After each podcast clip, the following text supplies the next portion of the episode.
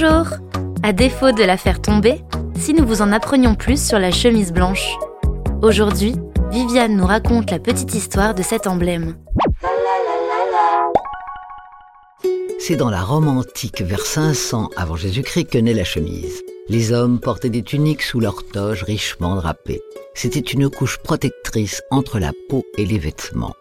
Appelée tunica interior, elle prend le nom de chemise vers la fin du 8e siècle. Après avoir été démocratisée en Europe par les croisades, la chemise devient un signe de distinction sociale à la Renaissance. Seuls les riches seigneurs en portaient. À la fin du 19e, la première chemise boutonnée et ceinturée a été créée par Brown Davies Co. à Londres. Au début du 20e, les femmes l'adoptent publiquement comme un symbole de rébellion. Côté masculin, les années ne font qu'accentuer le rôle social de ce vêtement, signe d'élégance et de raffinement. À preuve, en 53, Audrey Byrne tourne dans Vacances romaines, portant une chemise blanche ceinturée, laissant apparaître ses bras nus au cinéma. La chemise, ou plutôt le chemisier, devient résolument féminin. Audrey Hepburn now welcomes you to Rome as the captive princess who goes out on the town to have some fun. En 1961, toujours avec Audrey Hepburn dans Diamant sur canapé, qui porte une chemise d'homme, et Marilyn Monroe dans Les Désaxés, portant une simple chemise blanche accompagnée d'un jean taille haute, la chemise s'impose définitivement comme la pièce sexy du vestiaire féminin.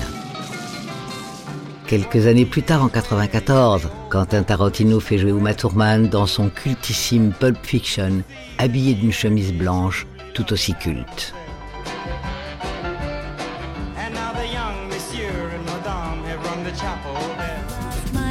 Aujourd'hui, plus de 2500 ans après sa création, la chemise blanche est un basique encore et toujours revisité par les plus grandes marques.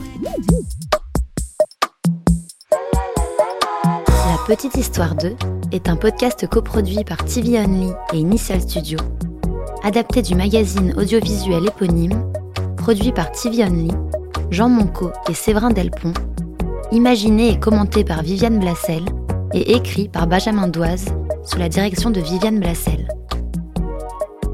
Production éditoriale, Sarah Koskiewicz et Louise Nguyen, assistée de Sidonie Cotier.